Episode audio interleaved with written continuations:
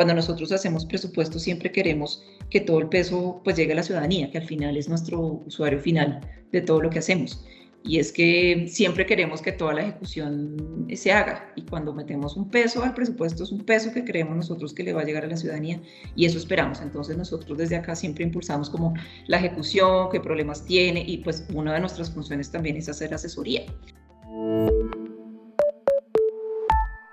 Hola y bienvenidos a Hacienda le cuenta, el podcast del Ministerio de Hacienda y Crédito Público, en donde de la mano de expertos intentaremos vulgarizar varios temas económicos.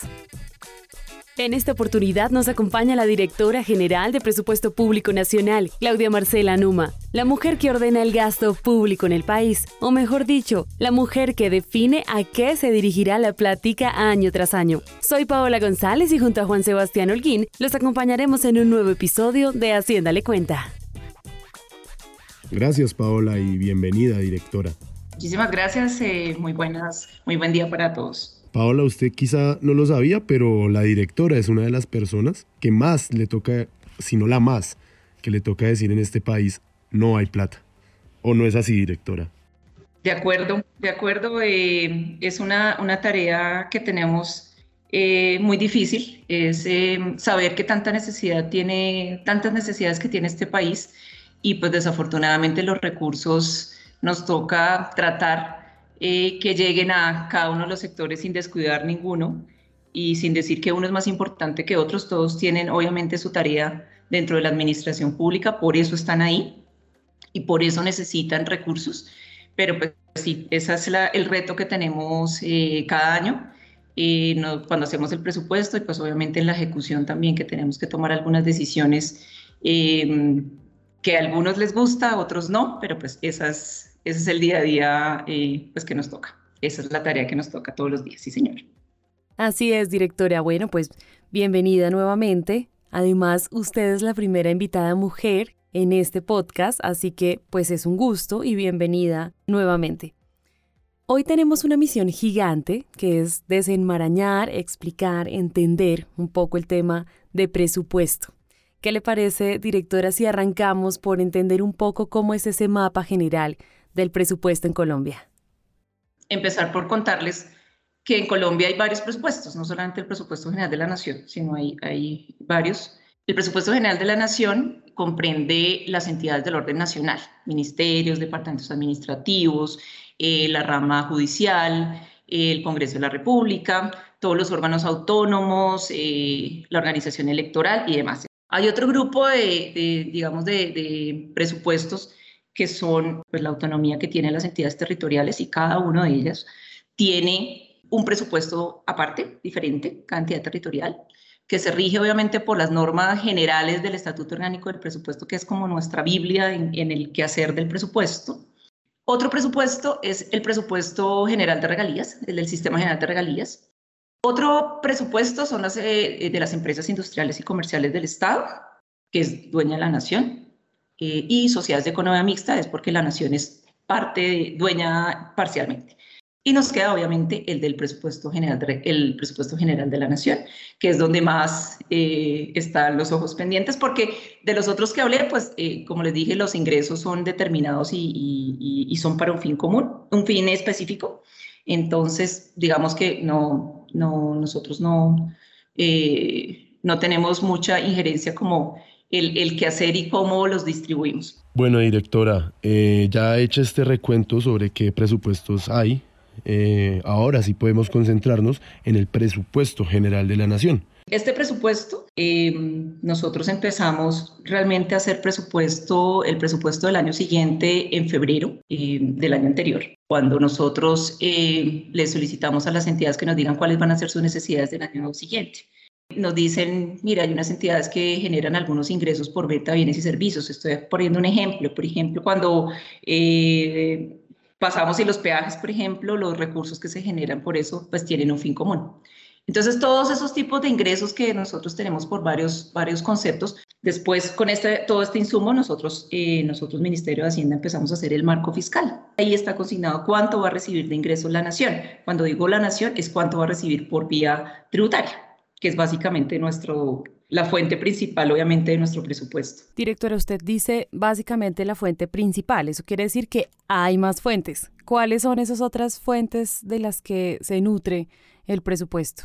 Otras fuentes de recursos que tenemos nosotros, por ejemplo, una cosa que nosotros llamamos fondos especiales, que también son unos ingresos que ha determinado las leyes que se recaudan, em, destinarlos a unos fines específicos que nosotros llamamos fondos especiales y rentas para fiscales. La diferencia con esto a los ingresos tributarios es que esta tiene una destinación específica porque la misma ley así lo determinó. Y por último nos queda los recursos de capital, que eso sí son eh, varios, varios conceptos, que eso es obviamente el nivel de endeudamiento que nosotros, nosotros solicitamos también eh, préstamos para terminar de cubrir nuestras necesidades del presupuesto. Recibimos por enajenaciones de activos, recibimos por rendimientos financieros que tengamos en las cuentas del tesoro, que generen los recursos que mientras permanecen en las cuentas del tesoro. Digamos, y ahí determinamos nosotros cuánto va a ser ese nivel de ingresos eh, y al final eso es lo que nos dice cuánto va a ser el monto del presupuesto. Es decir, que nuestro marco fiscal es el que determina ese monto máximo. Entonces tenemos el insumo de las entidades, que esos son recursos propios, y los insumos que nos da también el marco fiscal de mediano plazo. Bien, directora, ¿de cuánto es el presupuesto para el año 2022? Para el año entrante, que son 350 billones de pesos, que fue lo que eh, se determinó finalmente em, después de todo el transcurso de, de las discusiones que tuvimos en el Congreso. Listo, directora. Bueno, ya sabemos eh, que no hay solo un presupuesto, también sabemos de dónde salen los recursos para financiar este presupuesto y sabemos que el presupuesto que está aprobado para el 2022 es de 350 billones más o menos. Ahora la pregunta es, ¿cómo se distribuyen esos recursos, esos 350 billones en las entidades del, del, del país, del Estado? Ahí empezamos nosotros, ahí la, verdadera tarea de determinar. Ya tenemos el monto máximo de ingresos que puede fiscalmente la nación sostener, económicamente es posible, y empezamos nosotir a distribuir los recursos. Y nosotros tenemos casi 20, casi 30 eh, sectores, todos ellos compitiendo por estos recursos. En orden de prioridades, no porque sean más importantes unos que otros, sino porque las normas así exigen que sean más inflexibles que otros, es decir, que tenemos que inicialmente asignar esos recursos sí o sí, porque la ley o la constitución así lo determina. Esto es, digamos, los intereses y el servicio de la deuda, esto es porque si nosotros eh, no pagamos lo que debemos, pues no nos siguen prestando recursos. Entonces, digamos que sí o sí tendremos que eh, destinar los recursos para el pago de esa deuda. Después tenemos otra, otra em, porción importante del presupuesto, que son las em, transferencias que hacemos de los ingresos corrientes de la nación, que es el Sistema General de Participaciones, que es eh, la participación que cada entidad territorial tiene de los ingresos corrientes de la nación. Y después empezamos a mirar eh, las inflexibilidades en, en, los gastos de funcionamiento. Ah, otro, otro que se me olvidó que es importante es el pago de las mesadas pensionales. Y pues obviamente es inflexible teniendo en cuenta pues que es una, una nómina eh, que tenemos que pagar. Y ahí empezamos el resto de, temas, por ejemplo, eh, los aportes a las instituciones de educación superior, que también es, son recursos importantes. En caso del año entrante, por ejemplo, que es, es atípico porque hay elecciones, entonces tenemos que garantizar los recursos para todo el proceso electoral. Hay una parte importante, se me olvidó también de funcionamiento, que es todo lo que va a financiar todo el aseguramiento en salud. Se sabe en Colombia eh, la cobertura en salud es del 100%. Em, y por último, la inversión, como les decía, y son los proyectos de inversión, pues que son eh, la construcción de vía, la construcción de escenarios deportivos, o sea, todo el tema de las inversiones. Y en ese eh, eh, pedazo importante nosotros tenemos también unas inflexibilidades que son los programas sociales, es decir, todos los subsidios y las transferencias monetarias a toda nuestra población. Em, todo lo que fue los programas sociales que se crearon con pandemia, que es el programa de ingreso solidario, que se va a mantener hasta el año entrante, eh, todo el apoyo a los empresarios y, el apoyo al empleo. Todo este tipo de, programas sociales, pues para nosotros es inflexible. Y así se distribuye todo el, todo el recurso. Listo, directora. Creo que también merece la pena explicar eh, entre quiénes se construye el presupuesto general, ya que esto no es una tarea eh, únicamente del Ministerio de Hacienda.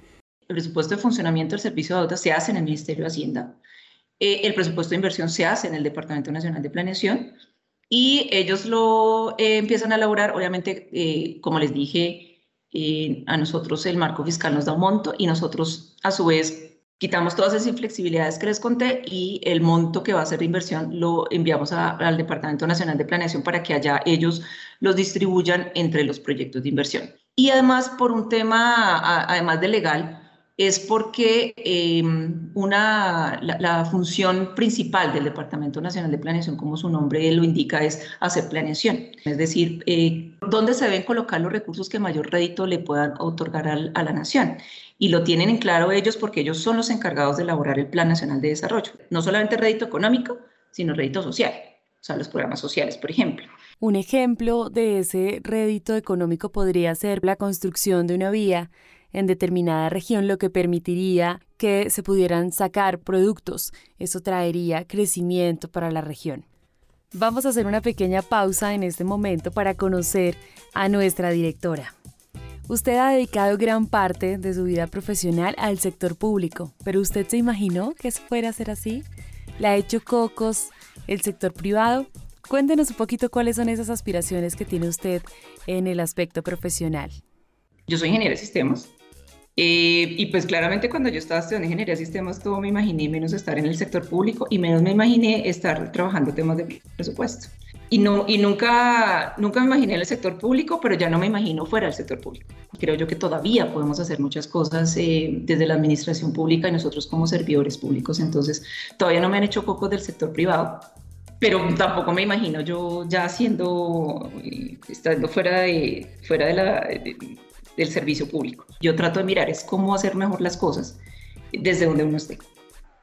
Bueno, directora, usted además de ser ingeniera de sistemas, eh, es especialista en ingeniería de software. Eh, quisiera preguntarle cómo esta experiencia le ha contribuido a la digitalización del Estado.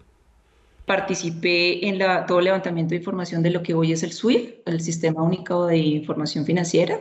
No lo alcancé a desarrollar porque me vine para el ministerio, pero pues cuando estaba ahí pues, eh, todo el levantamiento de la información, entonces ahí alcancé a conocer obviamente mucho. Y estando acá, llegué también a, eh, empezó todo el montaje de lo que es hoy el Sistema Integrado de Información Financiera, el CIF. Entonces, siempre eh, el tema de los sistemas no, no ha sido ajeno a, a mí y, y, a, y, a, todo lo largo de mi trayectoria como, como profesional en la administración. Y más allá de eso, eh, hicimos todo el levantamiento de los procesos de la dirección que ese también eh, fue un aporte importante. Por digo que el, el, el quehacer del ingeniero de sistemas no es solamente eh, programar y hacer eh, sistemas de información, sino también hacer todo el levantamiento de los procesos en compañía también de ingenieros industriales y demás, pues que son los llamados a eso, pero realmente cuando uno hace el levantamiento del proceso y cuando dice, mire, tiene que hacer A, B, C, más de eso, estás mirando, tú estás diciendo cómo se hace y enseguida tu función está cómo mejoramos. Tenemos ya un sistema de información que, de trámites en línea y que los pudimos además, ya los veníamos manejando, pero pues con el tema de la pandemia nos tocó eh, acelerarlo muchísimo más. Logramos que todos los trámites ahora, y pues yo creo que ya no vamos a retroceder, todos los trámites fueran cero papel y absolutamente en línea, todos. Bueno, que efectivamente la, la pandemia nos dio un empujón tenaz al tema de la digitalización pues al tiempo fue una oportunidad, porque todo el tema de digitalizar trámites, quitar también trámites innecesarios, pues ha permitido que el gobierno siga avanzando en su relación con, con los ciudadanos. Y eso es absolutamente valioso. Bueno, vamos a volver a nuestro tema de hoy, que es el presupuesto. Directora, ¿qué retos y qué novedades hay para este presupuesto 2022? ya tenemos que entrar otra vez a una senda de, sostenibilidad fiscal que veníamos haciendo pues, eh, con niveles prepandémicos, volver otra vez a tener eh, nuestra regla fiscal, eh, continuar algunos programas sociales, continuar con esto, y temas de, de generar em, algunas inversiones para reactivación económica. Fueron los retos como que lo que nosotros iniciamos el presupuesto del 22. Creo que lo logramos. Eh, los programas sociales siguen siendo, pues obviamente, prioridad eh, del gobierno y de todos los presupuestos. La inversión eh, logramos subirla a unos niveles que nunca se habían visto. El presupuesto del año entrante en inversión vale casi 70 billones. Eh, estamos hablando que el presupuesto de inversión de este año son 58. O sea, es una suma, un incremento bastante grande que le estamos apuntando, obviamente, que con estas inversiones haya crecimiento económico. Al fin y al cabo, si hay crecimiento económico, hay empleo, hay unas condiciones eh, eh, eh, favorables para todos los colombianos. Entonces, creemos que era necesario, sobre todo en un año, esperemos, post pandemia. Bueno, vamos a estar ahí, esperemos. Sí, directora, clave, clave estas, esta, estos retos que usted menciona. La reactivación económica, especialmente generando empleo a través de múltiples inversiones y la austeridad que ha sido un compromiso de este ministerio. Eh, quisiera hablar de otro tema y es el de los gastos inesperados. Eh, ¿Cómo se manejan este tipo de situaciones pues cuando suceden? ¿Cómo, cómo hacen para darles manejo? Cuando hay necesidades adicionales, pues son temas eh, absolutamente de emergencia o porque no fueron previstos cuando se cuando se hace la programación. el Ministerio de Hacienda tiene unos recursos eh, ya determinados para temas de emergencias que puedan surgir durante el año, que es importante. Una, una emergencia, por ejemplo, últimamente de ola invernal, que han, habido varias inundaciones, pues eh, el gobierno tiene que entrar a, a, mirar cómo hace. Entonces, sí hay unos recursos que están ahí eh, previstos pues, para temas de emergencia. necesidades hay muchas, como yo siempre se las digo a las entidades y y el decir que no, eh, no crea es duro. La gente a veces piensa que uno acá simplemente no y por qué no. Eh, pero pasa como en la casa. O sea, uno puede tener muchas necesidades en su casa, su sueldo, su sueldo. Y si tú recibes 10 pesos de sueldo, pues tienes que mirar 10 pesos que te puedas gastar. Eh, por más necesidades que tenga, que, que son válidas todas, pero desafortunadamente, pues los ingresos no son suficientes como para todo. Entonces, las prioridades nos toca desafortunadamente tenerlas, no porque no sean más importantes unos que otros, sino porque son más urgentes unos que otros, como para dejarlo en esos términos. Eh, eh, y, eso, y así es, desafortunadamente, pues cuando los eh, ingresos son limitados y, y, las necesidades son tantos, pues simplemente nos toca decir cuál es el más urgente que otros. Es como para contestarle Totalmente de acuerdo, directora, además porque entiende uno la importancia de la rigurosidad a la hora de construir el presupuesto, de pedirle información a las entidades de sus necesidades, también de sus ingresos y demás.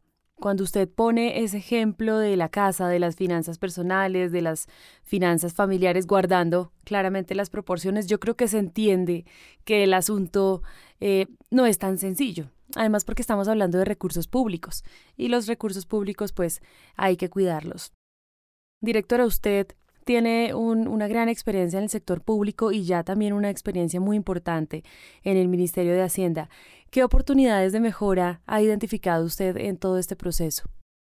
Todo el tiempo estamos revisando cómo, eh, cómo nos están viendo, qué están pidiendo, em, qué nos están eh, requiriendo y para ver nosotros acá cómo podemos de alguna manera, no todo, obviamente, no todo se puede dar. Em, el tema de transparencia me parece que es un tema que, que es importante, es importante mostrarle a, a, eh, a, la ciudadanía qué estamos haciendo con el presupuesto y, y créanme que, que, nosotros tratar de que nuestro lenguaje presupuestal y económico llegue a la ciudadanía incluso para los mismos funcionarios de la dirección, a veces es difícil. Cuando yo estoy hablando de una agencia futura, la gente ciudadanía, ¿qué es eso? Pues no tiene por qué saberlo lo sabe la administración pública porque lo, lo, viven, pero no tiene que saber el, eh, pues, la, persona a pie, pues que, pues que a ellos les interesa es que le hagan la carretera, que le den salud, que le den la educación. Eso es lo que le interesa al fin y al cabo es, usted me está dando eso, más allá que un trámite presupuestal X, Y o Z o lo que tengamos que hacer aquí al interior para, para que eh, se materialice una carretera, se materialice un subsidio, se materializa, digamos, a la, gente no le interesa.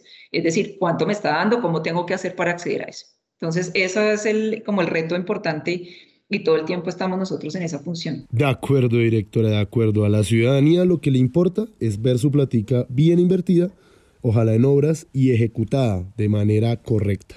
O sea, eso es lo que le interesa a la ciudadanía y eso hay, y eso hay que mostrarlo.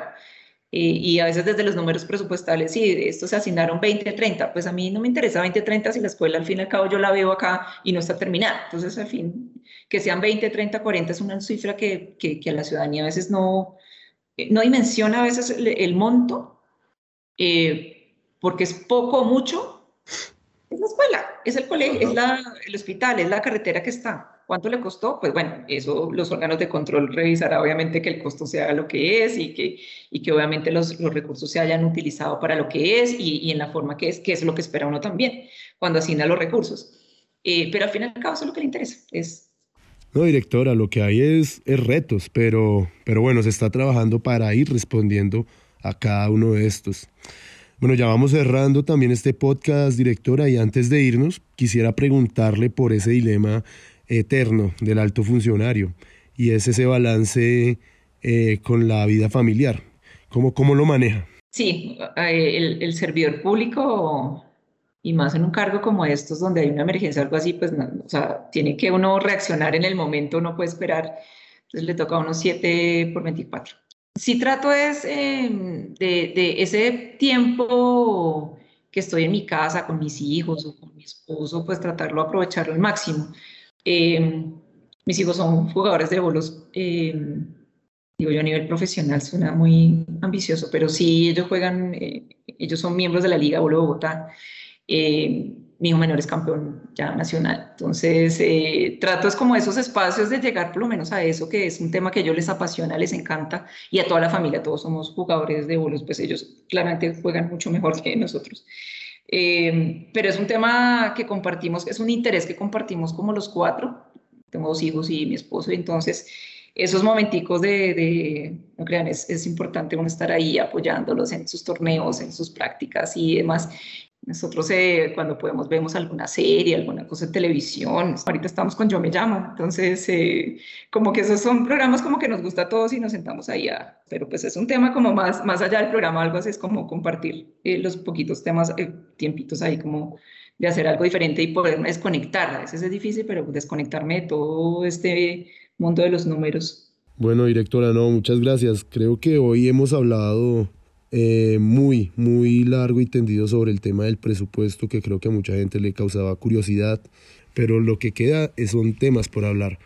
Eh, dentro de estos presupuestos están los trazadores, por ejemplo, que es con lo que se le hacen seguimiento a inversiones especiales tipo paz, tipo mujer o equidad de género mejor. Entonces, directora, no, eh, estaríamos encantados de volver a contar con usted en un próximo capítulo del podcast de Haciéndale Cuenta y muchas gracias nuevamente por haber estado con nosotros. Claro que sí, yo quedo cuando quieran volverme a invitar a estar. No, a ustedes eh, el espacio por permitirme y, y poder eh, expresar algunas cosas que, que, creo que son de interés de mucha gente y tratar pues de, y, y al lado de esta, estos espacios para que la gente pueda conocer un poquito el quehacer del ministerio y no nos miren tan feo la gente. Como siempre dice, como el Ministerio de Hacienda, claro, el que nos quita la plata, el que nos, eso, como que nos, o sea, no, somos un grupo de gente muy comprometido con lo que estamos haciendo y, y, y con, lo, con los pocos recursos tratamos de hacer, tratamos de hacer lo mejor que se puede. Entonces, eh, por eso alabo mucho estos espacios y les agradezco mucho. Llegamos al final de este episodio, de verdad que ha sido un placer gigante conocerla y conversar con usted, sobre todo ahorita que estamos con el presupuesto 2022 recién aprobado.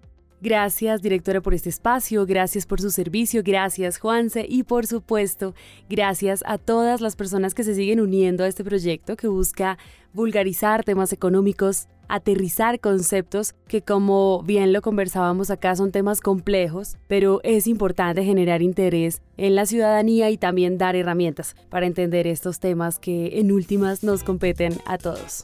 Muchas gracias. Directora, gracias. gracias. Chao. Bueno, buen día. En este episodio conversamos sobre algo que es fundamental para que el país funcione, el presupuesto general de la nación. ¿Cómo se construye?